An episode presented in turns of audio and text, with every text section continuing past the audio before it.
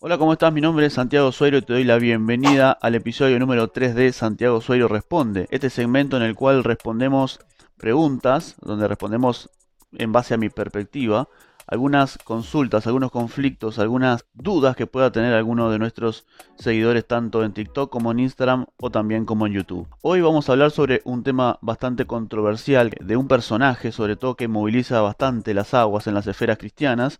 Estamos hablando nada más y nada menos del furor del siglo XXI que es Dante Hebel. Estábamos hablando en TikTok sobre él, pero todo nació en base a un puntapié, a una semilla que dijo Auro, que me escribió en TikTok y dice de la siguiente manera, Dante Hebel dice la verdad de lo que pasa en las, internas de los cristianos. Dios lo usa para quien quiera oír pueda replantearse las formas. Estoy muy de acuerdo con este seguidor, con Auro.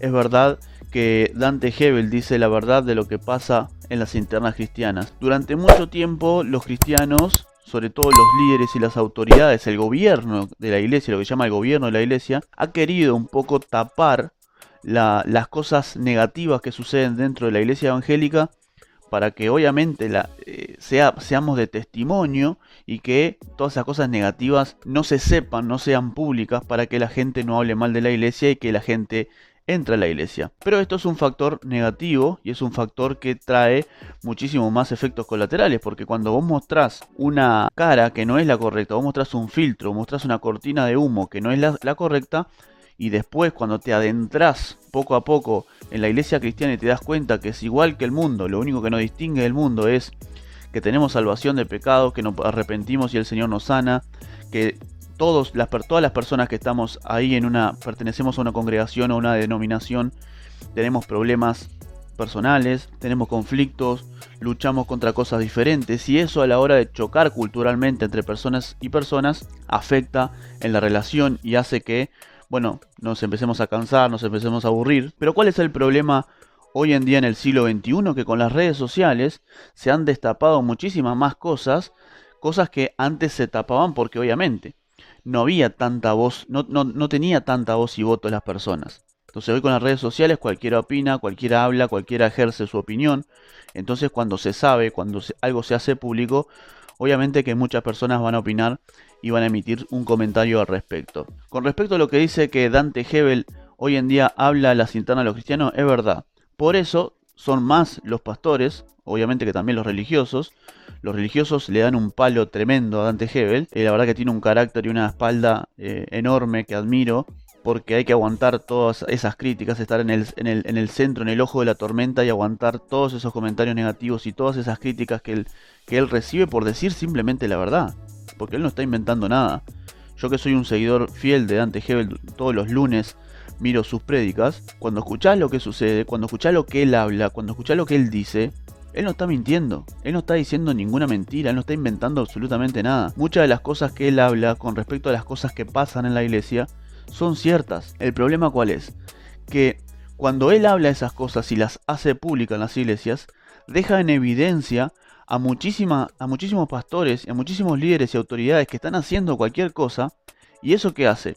Cuando ponen a los pastores y a las autoridades que están haciendo mal las cosas sobre el paredón, entonces, ¿qué hace? La gente empieza a decir, sí, es cierto, lo que está diciendo Dante Hebel es cierto, a mí me pasó, a mi abuela le pasó, a mi madre le pasó, a un hermano le pasó, a una persona le pasó. Entonces, claro, se empiezan a juntar los, los heridos, los manipulados, los rechazados, los, menospreciados y empiezan a, a empezar a tener voz empiezan a abrirse, a abrir su corazón, a aparecer de abajo del tapete, porque muchas de esas cosas negativas que suceden dentro de la iglesia, el abuso pastoral, las injusticias, las diferencias, etcétera, etcétera, todas esas cosas que pasan dentro de la iglesia, se esconden abajo del tapete.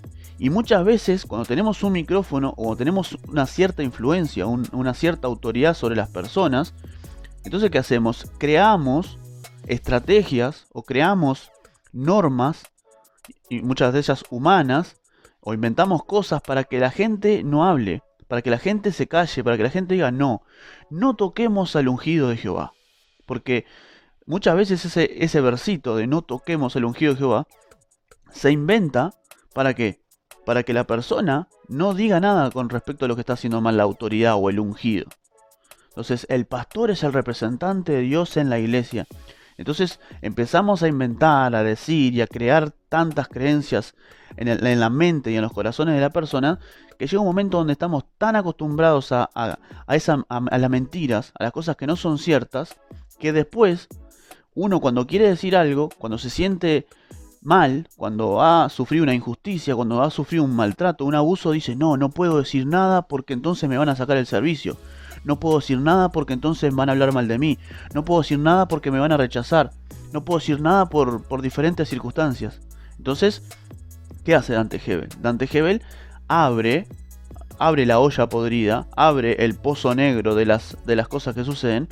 Entonces le empieza a dar libertad a la gente. Le empieza a dar herramientas a las personas pero no herramientas para que vayan en contra de los pastores. No causa división Dante Hebel. Lo que está haciendo es mostrándole la otra verdad. Y esto sucedía mucho en, la antigüedad, cuando los únicos que tenían acceso a la Biblia eran los católicos. La gente no tenía acceso a la, Biblia porque decían los católicos que la gente era muy bruta y no iba a entender la palabra de Dios, y ellos sí eran los únicos capacitados. Entonces, lo que está haciendo Dante es, está sacándole el poder por decirlo de una manera, a los pastores y a los líderes y entregándoselo al pueblo de en una manera equitativa. Es decir, gente, esto los pastores lo, hacen bien, esto los pastores lo hacen mal. Sobre esto apoyen, sobre esto no apoyen. O tomen la decisión que ustedes quieran tomar. No es que él está generando un movimiento en contra de los pastores y está creando un libertinaje o una revolución en contra de, las autoridades de la iglesia contra el gobierno de la iglesia. Y es cierto que Dante Gebel nos ha beneficiado muchísimo, sobre todo las personas que vivíamos encarcelados con creencias, con enseñanzas, con cosas que hemos aprendido, religiones, cosas que no tienen eh, ningún, cosas que no tienen ninguna coherencia, porque nos han enseñado cosas que nada que ver. Nos han enseñado cosas que no, para mantenernos quietitos ahí en la grada y cállese la boca, no diga nada.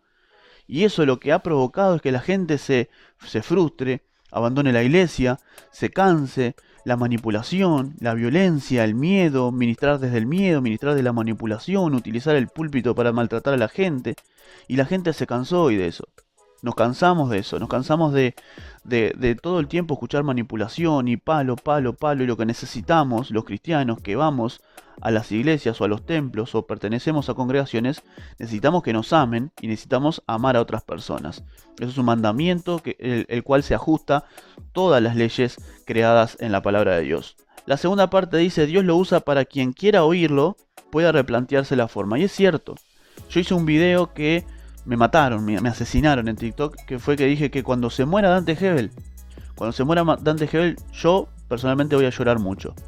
Lo dije y lo vuelvo a repetir en este video. Voy a llorar mucho porque es una persona que me ha... Eh, no lo conozco personalmente, obviamente, nunca he estado ni siquiera en uno de sus eventos, pero las predicas que he escuchado de él me han beneficiado mucho, me han ayudado mucho, han abierto mi mente de una manera que no te puedo explicar, nos ha beneficiado a mí y a mi familia de una manera tremenda. Dante Hebel tiene una forma muy especial de predicar que con mi esposa todos los domingos terminamos, todos los lunes que miramos la predica de él, terminamos llorando prácticamente porque nos emociona con la, forma que, habla, con la forma que, enseña, con la forma que predica y nos muestra a Jesús. Vos no, no, no terminás la predica diciendo, wow, qué bien que predica este hombre. No, terminás llorando por la forma en que Cristo te, te, ministra. Terminás llorando y quebrantado por la forma en que te muestra Jesús, porque te muestra Jesús con ojos diferentes. Y yo creo que eso es importante y yo creo que él es un revolucionario, es un reformador del siglo XXI y yo personalmente lo llamo el reformador de la gracia porque él es un punto de inflexión en el cristianismo. ¿Qué quiero decir con esto? Que estamos cansados los cristianos de la religión, estamos cansados los cristianos de la manipulación, estamos cansados los cristianos de, que todo sea pasito a pasito y si querés lograr esto de Dios, hacelo así, si querés lograr esto de Jesús, hacelo así y así se hace las cosas y si lo hace diferente entonces no sirve. Estamos cansados de eso, porque eso es una carga innecesaria y el, y el yugo de Cristo es ligero, es sencillo, es sentido común, no, no se necesita mucha ciencia para entender a, a Cristo y, qué es lo que tiene que hacer una persona después que se convierte al cristianismo, pero siempre tratamos de querer agregarle cosas y añadir cosas al Evangelio que no la podemos soportar muchas veces. Y Cristo no las pide. Somos nosotros mismos la que nos los que nos agregamos esas cargas que son difíciles de llevar. Entonces, por eso yo le llamo el reformador de la gracia a Dante Hebel. ¿Por qué? Porque es un hombre que cuando él muera, lo vuelvo a repetir, cuando él muera va a quedar en la historia del cristianismo. Es un general, yo lo veo hoy como un general. Hoy como se recuerda a Spurgeon, como se recuerda a Gigi Ávila, como se recuerda a Carlos Anacondia. No murió Carlos Anacondia, obviamente, pero es un general eh, del cristianismo. También vamos a recordar, como se recuerda a Palau también, obviamente, no, no lo quiero dejar de mencionar, y otras personas más que me estoy olvidando seguramente. De esas personas, no vamos a, de Dante Hebel no vamos a acordar como nos acordamos de estos ministros. Obviamente él tiene 52 años y está en la flor de su carrera ministerial, en su carrera cristiana. Va a durar muchos años más. Ojalá que, Dios le dé mucha salud para que eh, esté 30, 40 años más con nosotros y podamos disfrutar de su sabiduría y de esa capacidad que tiene y de, esa, eh, de ese favor que Dios le ha dado para ministrarnos y para mostrarnos a Cristo de una manera diferente. Hay un meme en internet que cuando se crea la bombita, vienen todas las velas alrededor, se, ponen alrededor de la bombita y la llevan a la, a la horca, porque claro, porque es algo diferente, algo nuevo. Y nosotros los cristianos, los cristianos no, los seres humanos, las personas, siempre resistimos al cambio, siempre queremos quedarnos con lo que conocemos, quedarnos con lo que, con la comodidad. Y cuando aparece algo nuevo, cuando aparece un predicador diferente, cuando aparece alguien que habla distinto, que no nombra tanto los versículos, sino que habla de memoria, porque otra de, otra de las cosas que lo critican también es porque no lee la Biblia. Pero si lo tiene en la memoria, ¿para qué leer la Biblia? Pero lo importante, acá el meollo del asunto, el kit de la cuestión, es que se mata siempre a las personas que hacen las cosas diferentes. Entonces el que no sigue la línea de Gigi Ávila, el que no sigue la línea de Spurgeon, el que no sigue la línea de Palau, entonces es un hereje. Eh, eh, si no tiene una cruz en la iglesia, entonces eh, es porque ahí no se predica a Cristo, porque es un showman, porque etcétera, etcétera, etcétera. Además de que es un showman, es un hombre que su sola presencia crea un show. Es un comediante, es una persona que hace reír, es una persona que como, como orador es brillante. Entonces, a veces decimos, hey, eh, mirá, él es un payaso, él es esto, él es otro. Decimos, no, yo no me meto en esa porque yo no le digo. Pero, ah, él es un payaso. ¿Payaso por qué? Porque se ríe. Entonces, ¿qué tenés que hacer? Tenés que estar de traje y corbata, que, te apriete acá el nudo y, poner cara de malo y gritar y, y llamar a la santidad. Dante Hebel muestra esa cara, muestra el Evangelio sencillo, muestra la gracia de Cristo y nos muestra a Cristo, como te vuelvo a repetir, nos muestra a Cristo de una manera distinta, de una manera diferente. Cuando termina de predicar, yo no quedo enamorado de Dante Hebel. Cuando termina de predicar, yo quedo enamorado de Cristo y termino llorando y agradeciendo a Cristo y arrepentido y, me dan ganas de acercarme a Cristo. No me dan ganas de decir, wow, cómo me gustaría ir a, a River Church, cómo me gustaría ir a California para conocerlo. No. Cuando termina de predicar, yo digo, gracias Señor por haberme mostrado esto. Eh, Señor, me arrepiento. Señor, es cierto, tengo que volver a, a tus pies. Señor, ¿cómo me detuve en esto? Era tan sencillo, tenía que hacer esto para vos. Él te acerca a Cristo y te muestra a Cristo de una manera diferente. Entonces, por eso yo digo que es un revolucionario, que es un reformador, no es un hereje como muchos dicen. ¿Se puede equivocar? Posiblemente se equivoca y se equivoca. ¿Se puede, puede cometer errores? Los comete le dicen que es un soberbio por la forma que responde en sus redes sociales. Es un crack. Así hay que responderle a las personas que, que, te, que te viven dando palo. Eh, loco, encargate de tu vida, haz tu vida, no te preocupes por mí. Si querés, si tenés algo que decir de ante Hebel, mostralo con tu ejemplo. Si tenés algo que decir de, de cómo se debería predicar, predica vos. Si tenés algo que decir sobre la forma que él hace iglesia, hace vos iglesia. Los frutos hablan por sí solos y me parece que eso hace de Dante Hebel al mejor predicador de, este, de este tiempo, de este siglo, lo convierte en un reformador y cuando él muera lo vamos a recordar y lo que muchos no entienden hoy, porque él está haciendo una tarea que muchos no la entienden, pero dentro de unos años esos religiosos que hoy lo matan van a disfrutar del precio y del, del camino allanado que él dejó. Porque también van a pasar por cosas negativas, esos que hoy matan a los otros hermanos con la ley y se creen mejor que, otros, en un futuro ellos también van a sufrir esa misma ley porque todo lo que siembra se cosecha y ahí van a necesitar de la gracia. Y gracias al camino allanado que Dante Hebel ha dejado a Latinoamérica, entonces es que va a ser más fácil acceder y defenderse ante el ataque, la manipulación y el abuso que puedan llegar a sufrir en un futuro. Esto era lo que yo tenía para compartir y lo que tengo que decir en base a Dante Hebel. Es un crack que admiro mucho, aprendo muchísimo de él y gracias a él me he beneficiado de, de muchísimas cosas y una de ellas es salir de la cárcel mental, salir de la cautividad y empezar a conocer una nueva faceta, ver a, Cristo con ojos nuevos. Ese ha sido el gran beneficio de conocer a Dante Hebel y de seguir a Dante Hebel. Si pensás diferente, te pido que con respeto me dejes tus comentarios aquí abajo. Si pensás igual, déjame tus comentarios, quiero saber qué pensás. Si te ha gustado este video, no olvides suscribirte. Si tenés alguna pregunta para que en esta sección Santiago Suairo responde, yo te pueda hacer y dar mis perspectivas y dar un consejo, una orientación, déjamela por acá abajo también. Me puedes encontrar en Instagram, me puedes encontrar en TikTok me puedes encontrar por acá. Así que si te ha gustado este video, te vuelvo a repetir, suscríbete, dale me gusta, comenta, compartilo y te espero en el próximo video. Mi nombre es Santiago Suairo.